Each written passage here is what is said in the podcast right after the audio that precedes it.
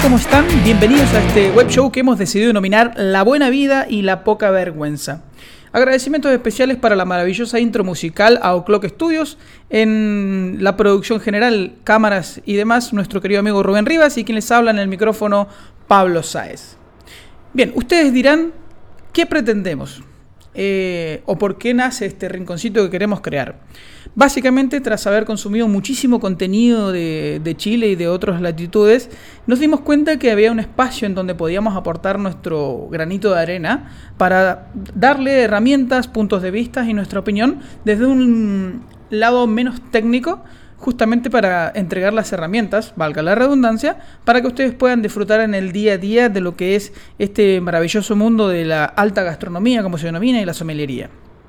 Dicho esto, les voy a contar que nuestro programa se va a basar siempre, va a comenzar con la muestra de un producto en donde conversaremos eh, sobre la historia, el concepto tras la marca, eh, vamos a hablar un poco también de la actualidad del mercado de ese producto y juntos vamos a descubrirlo, vamos a hacer eh, el análisis y lo probaremos y obviamente vamos a dar recomendaciones de maridaje y quizás algunos datos interesantes y quizás también algún dato freak del tema para que puedan sonreír con nosotros mientras bebemos, digo perdón, mientras probamos los productos.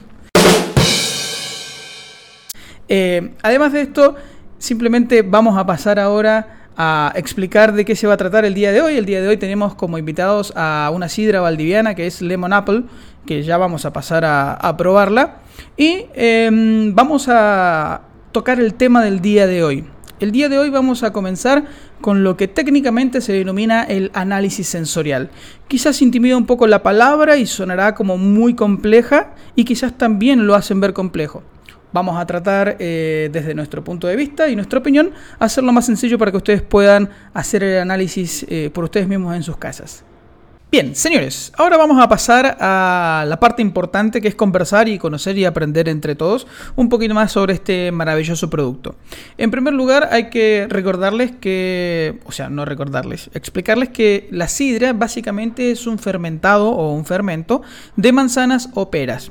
Hay muchísimos estilos alrededor del mundo donde simplemente se agarra un caldo, se fermenta y luego se gasifica. Eso es a muy grandes rasgos. Si alguien quiere más información, quiere conocer más sobre estos productos, los invitamos por favor a que nos contacten a través de las redes sociales o al pie del video ustedes pueden dejar todas sus preguntas y nosotros vamos a estar encantados de poder ayudarles. Bien, dicho esto, Vamos a empezar por algo importante también. Recuerden que eh, dijimos que la sidra era de Valdivia y Valdivia tiene muchísima historia en relación a la manzana. Ya desde 1594, si mal no recuerdo, hay un registro de un corsario inglés Hawkins que traía dentro de las cosas del barco eh, manzanas provenientes de la región de Valdivia en Acerrín. De ahí hasta 1835 hay muchos registros en el medio, pero el más importante es el de Charles Darwin, eh, quien a bordo del Beagle, cuando estaba haciendo la investigación para escribir la teoría de la evolución, eh, habla y aprecia los grandes bosques de manzana que había alrededor de Valdivia. De ahí vamos a pasar rápidamente al año 2006, cuando Oscar del Hacha y Carlos Martínez deciden eh, empezar o tratar de crear una sidra de alta calidad. Eh, para esto empiezan a investigar y llegan a una manzana endémica que es eh, ancestral, que es la manzana limona. Y en base a eso empiezan toda una investigación y empiezan a recorrer toda la región de los ríos y los lagos buscando árboles de esta manzana para poder eh, cortar una ramita, obviamente pidiendo permiso, o eso espero que haya sucedido, para poder injertar sobre pies nuevos. En base a esto hicieron un campo de 10 hectáreas en donde tienen 75% de manzana limona, tienen 10% de reineta y 15% de puchacay. En el caso de las tres manzanas, son manzanas eh, endémicas que son propias de la zona, ¿no? Tras un proceso largo de adaptación de muchos años, son endémicas. Em, dicho esto, también hay que aclarar que cuando comienzan con los fermentos eh, reciben la asesoría de un enólogo argentino que es, eh, no recuerdo su nombre, Disculpen, pero es el apellido Ferragut. Eh, el campo se ubica en la región de Talcao, en, Valdivia, que tiene una buena disponibilidad de agua y tiene baja incidencia de heladas. Esto va a hacer que, eh, obviamente, las manzanas sean de alta calidad, por lo que la sidra que vamos a probar va a ser también de muy buena calidad. Así que dicho esto, vamos a pasar a la parte importante que es beber, eh, perdón, digo, hacer el análisis sensorial. Así que por favor, señor productor, corra la película.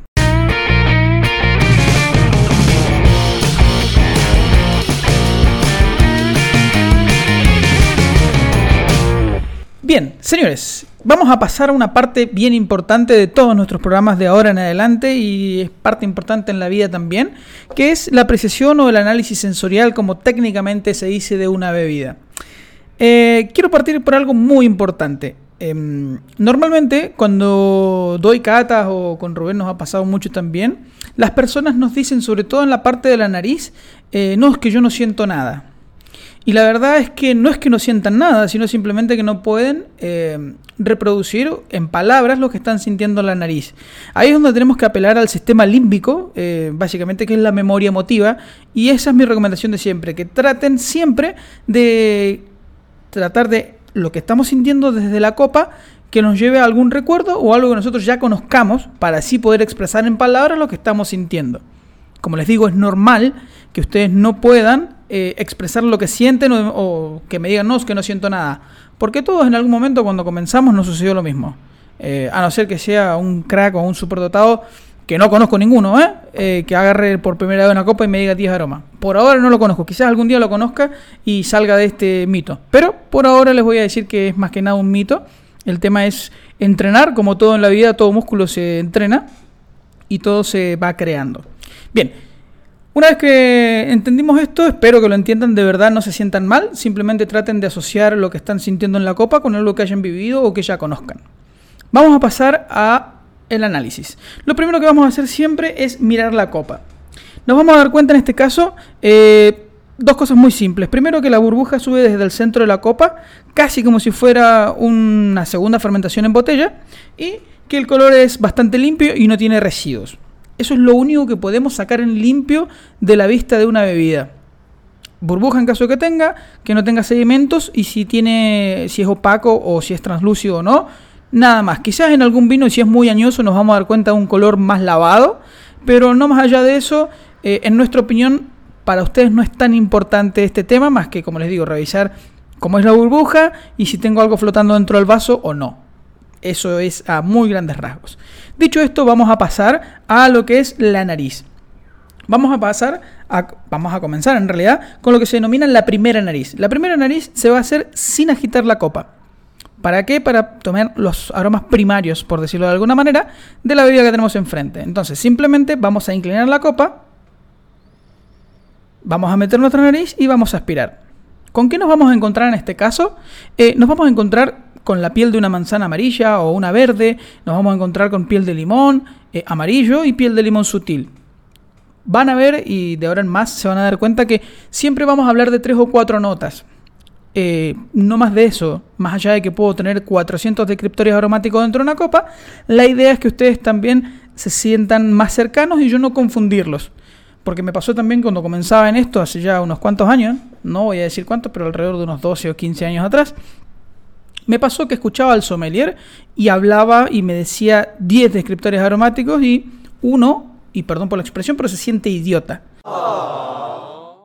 Entonces, ¿cuál es mi idea con esto? Es darle 3, 4 eh, notas que ustedes puedan identificar, que sean las más notorias, que sean fáciles de hallar o que ustedes las puedan relacionar. Entonces, ¿qué va a hacer esto? Que ustedes se sientan más cómodos y vayan perdiendo la vergüenza. Que como bien dice nuestro lema y el nombre de nuestro programa, esto es la buena vida y la poca vergüenza. Entonces, no tengan vergüenza. Bien, vamos a pasar a la segunda nariz. Ahora sí, vamos a agitar nuestra copa y vamos a romper la tensión superficial y oxigenar la bebida. Como ven ustedes, pasaron algunas cositas ahí y... Perdón, pero me... Me gustó demasiado. Se puso muy compleja. Eh, se va un poco más a... A ver, me voy a poner un poquito romántico.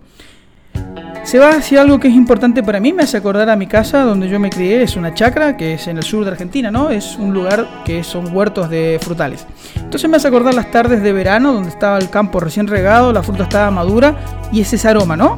Dentro de ese aroma general, que es como un paisaje casi en, aromas, es ese aroma a fruta fresca, ese como a lemongrass, a tierra húmeda, eh, huele a verano, es un poco extraño lo que le estoy diciendo, pero creo que eh, algunos me van a comprender cuando digo que huele a verano. Bien, no les voy a decir más notas sobre esto y vamos a pasar directamente a la parte que todos estamos esperando, que es la boca. Así que, permiso, señor productor, ¿eh?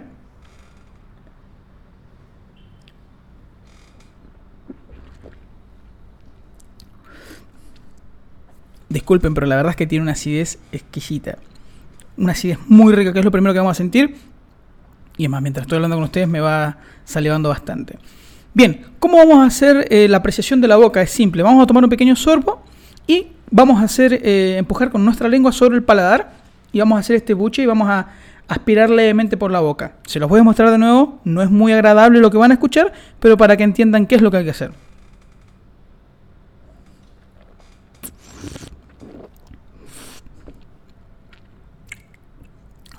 Espero se haya escuchado porque estuvo exquisito ese sorbo. Pero eso es lo que tenemos que hacer, es empujar con la lengua contra el paladar, hacer el buche y oxigenar para sentir todos los sabores. En el caso de la apreciación en boca, nos tenemos que enfocar en la acidez, en el alcohol, que el alcohol es básicamente cuánto me calienta las encías, eso es como el moderador o la parte más sencilla de decir la sensación alcohólica de una bebida. Y luego la estructura y si tiene volumen o no, qué peso tiene en la boca, si me la llena o no. Entonces, la acidez, como le dije, es lo primero que se nota. Luego de eso nos vamos a encontrar con una burbuja que si bien es eh, inyectada a través de un método Charmat, que también es casero, me comentaba Oscar, y la verdad que es muy elegante la burbuja, tratándose de un producto que no tiene una segunda fermentación en botella. Modestia aparte para quien creó el producto, la verdad, me sorprende mucho la gasificación. Bien, entonces Luego de eso vamos a, sentir los sabores, ¿no? Vamos a tener eh, mucho lo que era, como les dije, la coherencia entre la nariz y la boca está súper presente. Hay manzanas, hay limón, eh, está ese como saborcito a lemongrass. Eh, es bien interesante la boca y en el retrogusto la verdad es que me deja muy marcada la manzana junto con la acidez propia del producto. Eso como para que lo, lo tengan en cuenta. Les vuelvo a insistir en algo muy importante, no tengan vergüenza. Traten de asociar siempre lo que están sintiendo con algo que ya conocen. Así que eso como para cerrar la parte del análisis sensorial y siempre uno tiene que dar las recomendaciones de servicio. La recomendación de servicio en el caso de la sidra es muy importante que esté entre los 7 a 9 grados como máximo. Vamos a poder apreciar de mucha mejor manera la, la, burbuja, va a ser más refrescante e incluso la sensación alcohólica va a ser menor de lo que uno podría esperar. Tengan en cuenta igual que tiene 6.5 grados de alcohol, entonces más o menos una cerveza. Eh, además de eso, vamos a pasar a algo muy importante que es el maridaje.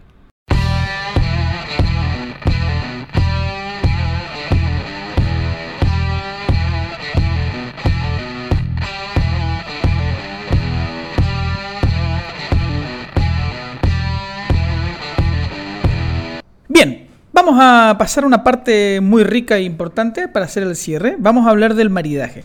En este caso nosotros decidimos tras de cámara, ¿no? Bueno, ya vieron el spot y se veía delicioso y estaba más rico de lo que se ve. Decidimos maridar eh, esta sidra con dos cosas bien especiales. Por un lado una mozzarella italiana con una aioli y por otro lado con una albacora al ajillo. Eh, en el caso de la mozzarella, por ejemplo, ¿qué es lo que quisimos destacar o con qué sorpresa nos encontramos? Porque uno primero piensa, ¿no? Y hace un maridaje teórico y luego cuando lo prueba se convence si es sí sí o si no. En el caso de la mozzarella con el alioli nos ayudó muchísimo la acidez de, la sidra y esos toques de, de, limón para ir muy bien con la materia grasa de la mozzarella y con el sabor intenso, o no tanto en realidad, no es tan intenso, sino cuánto uno le pone, del alioli. En cuanto a la albacora, la albacora para quien no sabe, es un pescado blanco semigraso que es bien interesante en, sabor. Es un pescado que se puede hacer a la parrilla a fuego directo y no le va a pasar nada si lo hacemos bien. Eh, nosotros decidimos hacerlo al ajillo porque justamente eh, yéndonos un poquito ¿no? hacia el lado de España y a las tapas y las sidras, que es muy normal.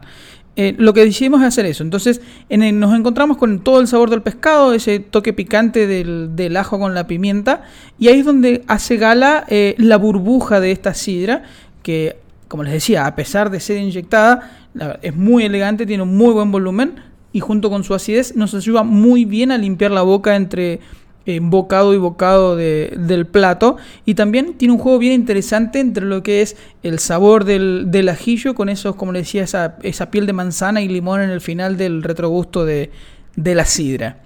Eso en cuanto a la comida, o sea, se van a encontrar, si es que lo hacen en casa, si tienen dudas, como le dije hoy, o sobre la preparación, nos contactan al, comentario, en, o sea, al pie del video o por interno en nuestras redes sociales. Estamos más que dispuestos y felices a, ayudarlos a disfrutar. Terminando, vamos a plantear un tema con el cual vamos a cerrar cada uno de nuestros programas.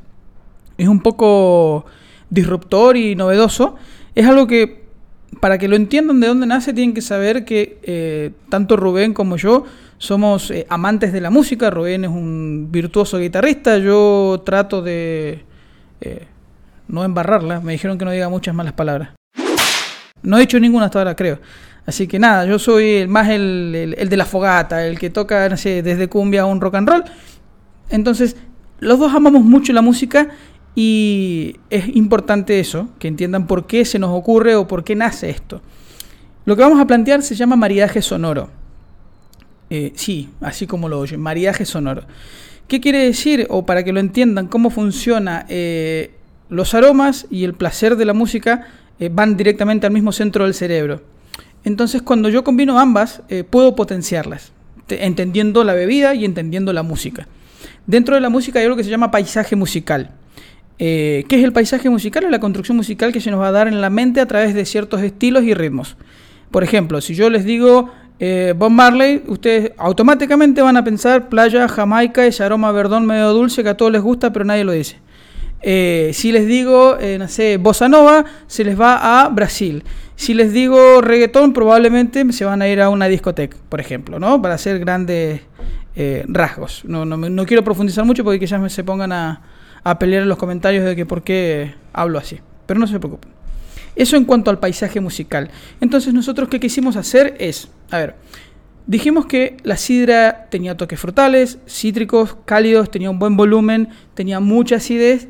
Eh, y en lo personal nos transportó siempre a un lugar de relajo donde yo me voy a distender, me voy a sentir más cómodo y en base a eso dijimos, ok, ¿qué música vamos a, colocar? En mi caso mi aporte fue eh, un tema de Jack Johnson, me tocó cuando lo probé con una amiga. Eh, debería decir el nombre, pero creo que le va a dar vergüenza si lo digo, así que no voy a decir nada. Lo probamos en casa y estábamos justamente escuchando música y sonó en el momento que que probábamos esta sidra en un tema de Jack Johnson que se llama eh, Banana Pancakes, que es del disco In Between Dreams. Justamente es este folk, eh, con, incluso cuando comienza eh, el ruido, de, o es ruido ambiente que tiene el, tema y es de playa. Entonces es muy sorprendente el cómo ya uno, con la copa en la mano, sintiendo los aromas, empieza el tema y ya uno se coloca, o sea, yo me vi en lugar de estar en el sofá, eh, me vi en una playa, no sé, en algún lago cerca de Valdivia, una mantita, fuego, el atardecer, o sea, me hice todo el paisaje y nos prometimos con mi amiga en algún momento disfrutar en alguna playa fría eh, la sidra escuchando ese tema. Así que eso por mi lado. Por el lado de Rubén, obviamente él es Caribe, así que nos fuimos a cultura profética y un tema que es eh, la complicidad. Muchos lo conocen, es del disco La Dulzura, si mal no recuerdo.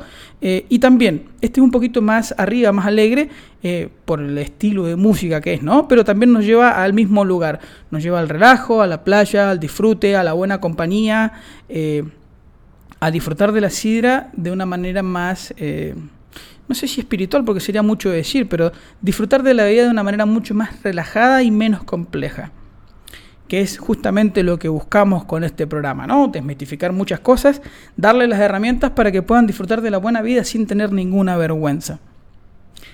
Para cerrar, quiero agradecerles por habernos aguantado hasta este momento. Gracias por acompañarnos en, este y las sesiones que vienen en adelante de los programas.